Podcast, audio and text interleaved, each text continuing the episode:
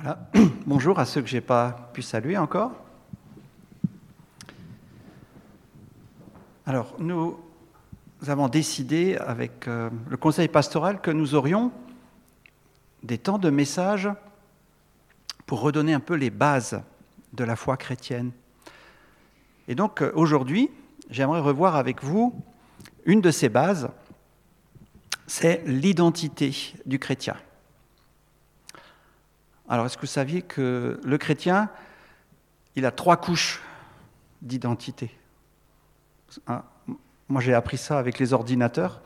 Hein, quand on efface euh, ce qu'on a fait sur l'ordinateur, en fait, c'est une nouvelle couche qui se met par-dessus l'ancienne.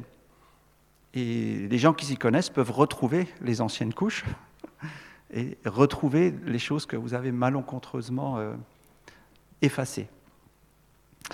Voilà, alors comment, comprendre que le chrétien, il a trois couches? La première, c'est comme Dieu l'a créé. La deuxième, c'est la catastrophe que nous avons mis par-dessus. Et la troisième, c'est ce que nous avons chanté ce matin, c'est la grâce de Dieu qui redonne une nouvelle chance, qui nous redonne une nouvelle identité. Alors, on va juste jeter un petit coup d'œil dans Genèse 1, les versets 26 à 29.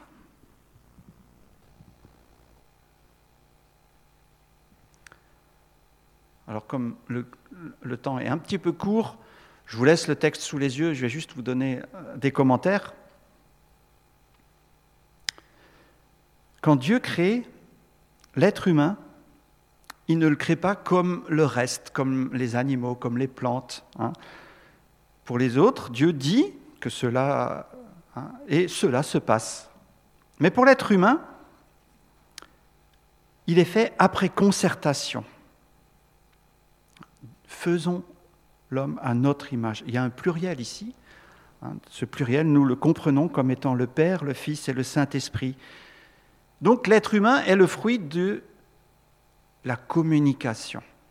Et donc ça va être un être à l'image de Dieu, un Dieu pluriel, un Dieu qui communique. Et on voit dans ce texte qui est, affiché hein, que Dieu insiste, hein, pas Dieu, Moïse insiste dans son texte il crée l'homme pour qu'il soit son image. Il les créa pour qu'il soit l'image de Dieu. Il les créa hommes et femmes. Donc hommes et femmes, nous sommes l'image de Dieu. Même aspect, même substance.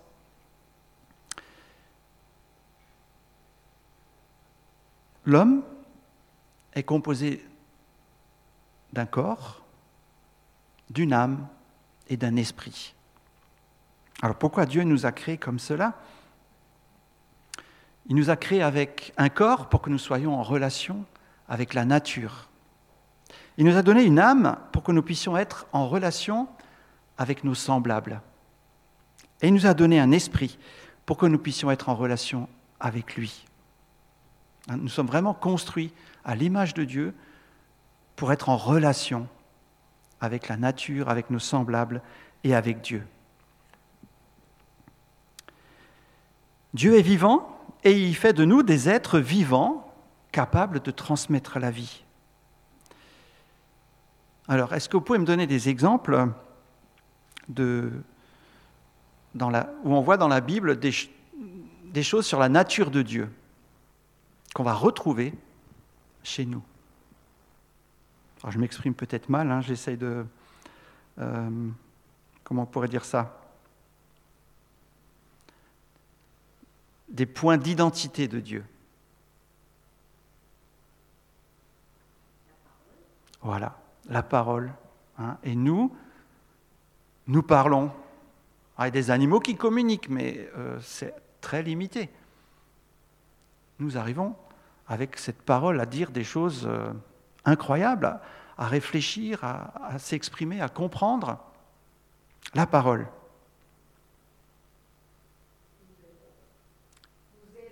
Ouais. Alors on n'a pas encore parlé du péché, mais après tu as raison. Hein. Oui, Dieu est amour et nous, nous aimons. Et c'est notre... Euh, dire, c'est ce qui nous permet de vivre. Hein. Sans amour, euh, bah, les gens se suicident, euh, il n'y a plus de, de raison de vivre. L'amour, c'est vraiment essentiel dans notre nature. D'ailleurs, la Bible nous dit Dieu est amour. Dans l'amour, on retrouve la bonté, la bienveillance, le désir d'être proche de ceux qu'on aime, d'être généreux, amoureux, de protéger. Alors amoureux, ça entraîne aussi d'être jaloux. Bon, une bonne jalousie, hein, je ne parle pas d'une mauvaise jalousie. C'est-à-dire que cette personne m'est vraiment précieuse. Hein, c'est cette idée que Dieu, qu'on dit que Dieu est jaloux, c'est-à-dire je veux une relation vraiment avec toi. Je ne veux pas que cette relation soit polluée par, par autre chose. Vous avez remarqué que les êtres humains, ils rient, ils chantent. Les animaux, ils font pas. Enfin, quelques chants euh, pour séduire les, les femelles ou indiquer que c'est leur territoire. Mais nous avons hein, cette possibilité de vivre la joie. Nous sommes créatifs. Comme Dieu crée, l'être humain aussi a ce pouvoir de créer. Hein, nous sommes dans un bâtiment hein, que les gens ont construit, qu'ils ont créé. Dieu est juste. Et quelque part en nous, il y a ce désir de justice aussi. Hein, c'est quelque chose qui est vraiment très fort.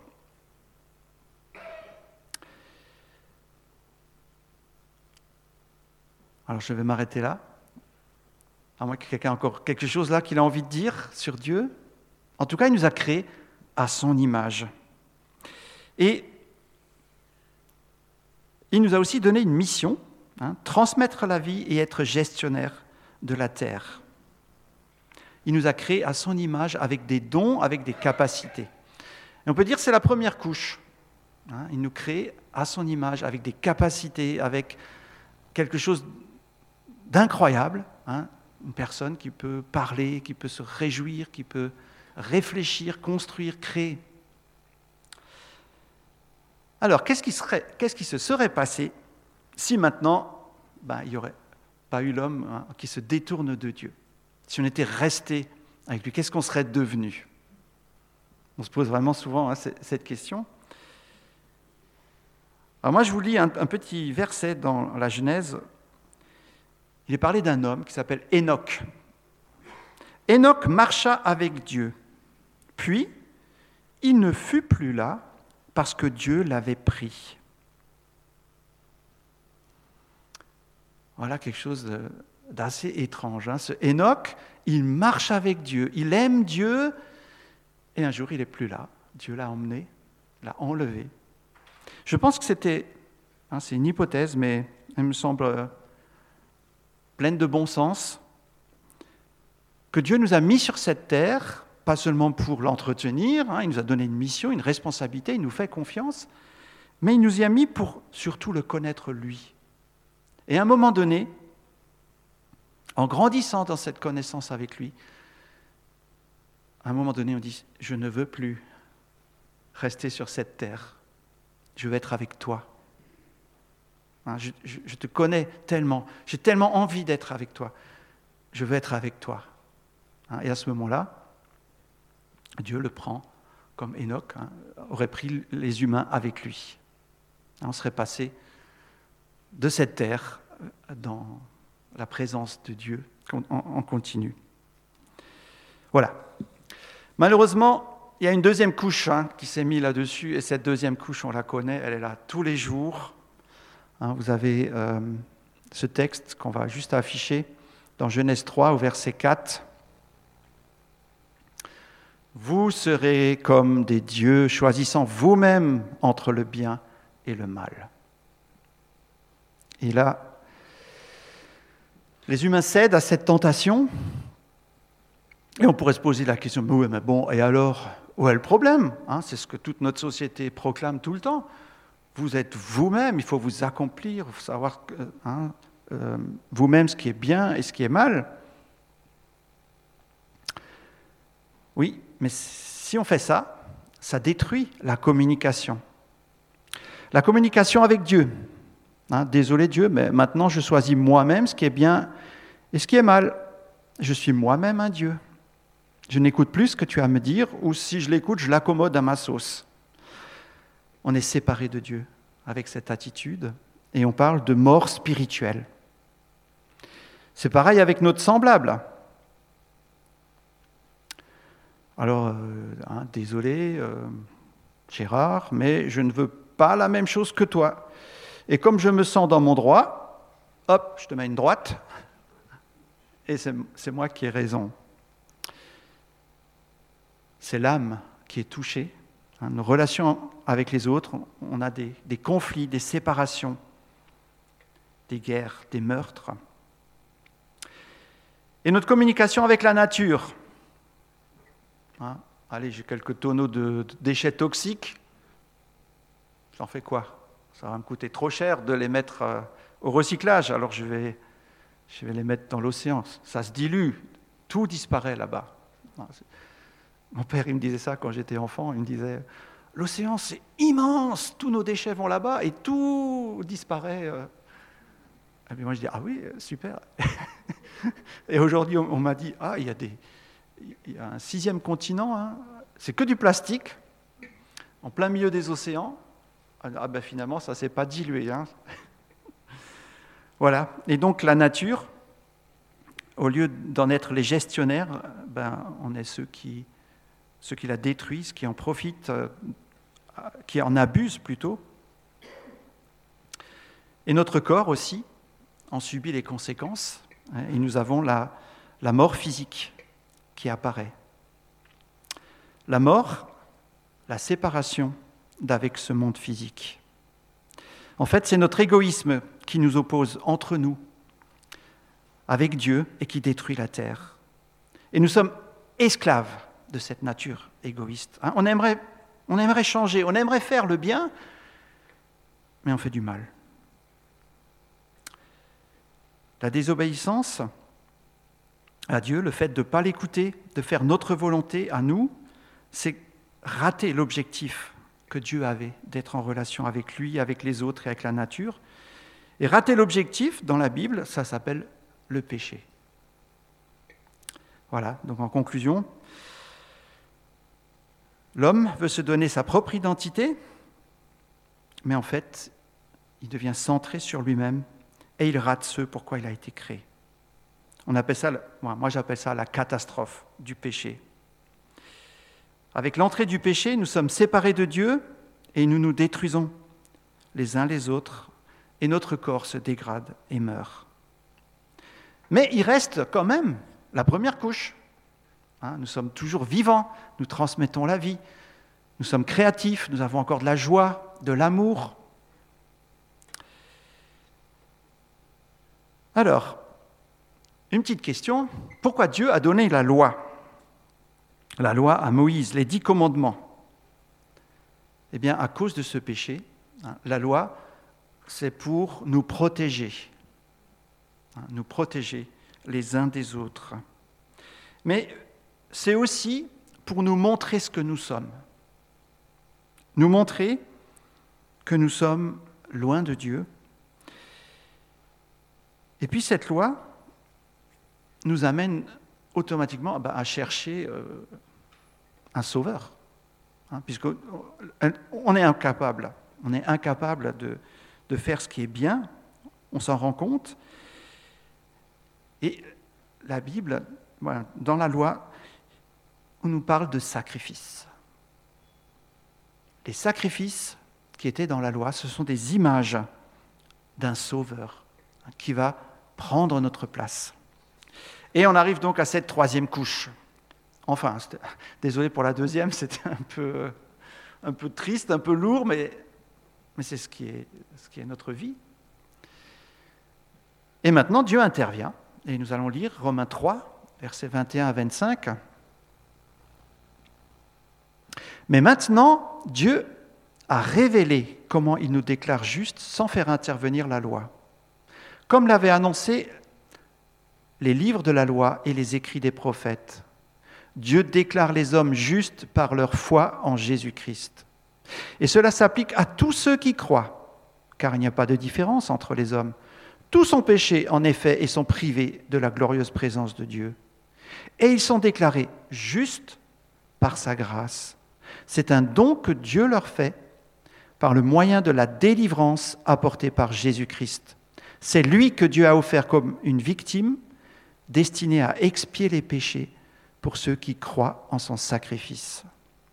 Vous voyez, on retombe hein, sur cette idée de, de sacrifice. Mais il y a un mot qui a retenu mon attention. C'est le mot délivrance. Hein, on était esclave de cette nature altérée. Et voilà la délivrance. Alors le mot qui est utilisé peut aussi être traduit en rédemption. Rédemption, c'est un mot qui était, comment dire, euh, super important pour les esclaves. Hein, vous êtes esclave, là, vous êtes euh, avec votre chaîne au marché, vous attendez que quelqu'un vous achète, vous ne savez pas ce que vous allez devenir, et là, il y a quelqu'un qui vient et qui paye pour votre rédemption. On vous enlève vos chaînes et on vous dit, vous êtes libre. Ça, c'est la rédemption, c'est un rachat. Hein, on a, racheté, été racheté par Jésus. Il y a un texte qui reprend euh, cette expression, vous avez été libérés de cette manière futile de vivre que vous ont transmise vos ancêtres, et vous savez à quel prix. Ce n'est pas par des biens qui se dévaluent comme l'argent et l'or. Non, il a fallu que le Christ, tel un agneau pur et sans défaut, verse son sang précieux en sacrifice pour vous. C'est un texte qui est dans 1 Pierre 1. Vous avez été rachetés de cette manière idiote désolé pour le mot, mais c'est vraiment ce que ça veut dire, de vivre que vous avez hérité de vos pères. Et eh oui, parce que dans cette deuxième couche, il y a aussi tout ce qu'on a reçu de nos parents. Il n'y a pas que nous qui avons fait des, mauvaises choses, hein, mais il y a aussi ceux qui nous entourent et ils nous ont transmis cette façon de vivre, cette façon de réagir qui fait souffrir. Eh bien, il nous est dit non, le sang de Jésus nous a rachetés. Si vous avez un père alcoolique, vous n'êtes pas alcoolique. Vous n'êtes plus avec cet héritage. Vous recevez quelque chose de nouveau par Jésus. Il vous a racheté. Il y a des gens qui sont déterminés hein, par la vie de leurs parents disent voilà, bah, mon père était comme ça, ma mère était comme ça, je serai comme ça. Hein, euh, ma grand-mère a refusé d'aller à l'hôpital pour se faire soigner. Moi aussi, quand je serai malade, j'irai pas. Oh, vous me direz, c'est un peu bête, mais, il y a vraiment ça. Ça, c'était dans ma famille. Et, et il nous est dit que nous avons été rachetés de la vaine manière de vivre de nos parents de nos familles. Oui, nous avons une nouvelle identité en Jésus. Et Adam et Ève, est-ce que Dieu les a aimés? On ne lit pas, hein. Dieu a aimé Adam et Ève. Alors, si on aime quelqu'un, est-ce qu'on on, lui fait le plus beau endroit du monde, hein, le plus beau jardin, la plus belle place, et on l'y installe? Est-ce qu'on y plante euh, toutes sortes d'arbres pour le nourrir? Est-ce qu'on vient le visiter régulièrement et parler avec lui? Si on n'aime pas, non, on ne va pas faire ça. Eh ben, c'est ce que Dieu a fait. Est-ce qu'on lui fait confiance? Est-ce qu'on lui confie une tâche? C'est ce que Dieu a fait pour Adam et Ève. Et Adam et Ève lui ont tourné le dos. Alors, il donne son fils qui va mourir à leur place, payer le prix de leur désobéissance. Oui, Dieu a aimé Adam et Ève, il nous aime, nous comptons vraiment pour lui. Et c'est pourquoi Dieu nous appelle à nous décentrer de nous-mêmes et à nous centrer sur Jésus-Christ. Centrer sur Jésus, on peut dire croire en lui, c'est ce qu'on appelle la foi, la confiance. Et Jésus est radical hein, sur ce sujet. Il dit, si quelqu'un veut me suivre, qu'il renonce à lui-même, hein, qu'il se descende. C'est plus lui maintenant. Le, Dieu, c'est moi qui suis son Dieu. Comme disait Thomas, hein, quand il a vu Jésus, il a dit oh, Mon Seigneur et mon Dieu. Oui, c'est un mot merveilleux, hein, ce mot rédemption. Nous avons été rachetés. Nous pouvons maintenant mettre notre confiance en lui, nous centrer sur lui. Ah, vous me direz, ah ben c'est chouette hein, d'être un esclave libéré. Mais on va où maintenant? Alors il y a un deuxième mot qui est fantastique. Ce mot, c'est l'adoption. Regardons un texte en Romains 8, au verset 15. En effet, vous n'avez pas reçu un esprit qui fait de vous des esclaves et vous ramène à la crainte. Hein, vous avez vu, on ramène à la crainte, c'est-à-dire on était avant esclaves, on était dans la crainte. Et eh bien maintenant, non. On a reçu l'esprit qui fait de vous des fils adoptifs de Dieu. Car c'est par cet esprit que nous crions Abba, c'est-à-dire Papa. Dieu nous fait rentrer dans une relation. Une relation, celle qu'il avait prévue, je pense, pour Adam, si Adam avait marché avec lui, celle de devenir son fils adoptif. Et la première fois que j'ai compris hein, que Abba signifiait papa, je dis mais c'est incroyable. Je peux dire à Dieu, papa, quelque chose d'extrêmement proche. Alors j'ai une fois eu des, euh, des personnes qui étaient venues m'expliquer que Dieu, c'est Jéhovah, et qu'il faut absolument connaître ce nom, que c'est ça qui est important. Je dis, mais non, Dieu, c'est papa. Ce qui est important, ce n'est pas de savoir euh, le nom exact, si ça se prononce Yahvé, euh, Jéhovah. Ou... Non, mais ce qui est important, c'est qu'on puisse lui dire Papa, mon Père. Et c'est ça que Dieu veut. Il veut cette relation avec nous. Oui, quand nous croyons en Jésus-Christ, dans ce texte, on voit aussi qu'on reçoit un esprit, l'esprit de Dieu. Ça veut dire que maintenant, avec Jésus, nous sommes en relation avec Dieu. Et il y a un terme que la Bible utilise, c'est le mot régénération. Hein.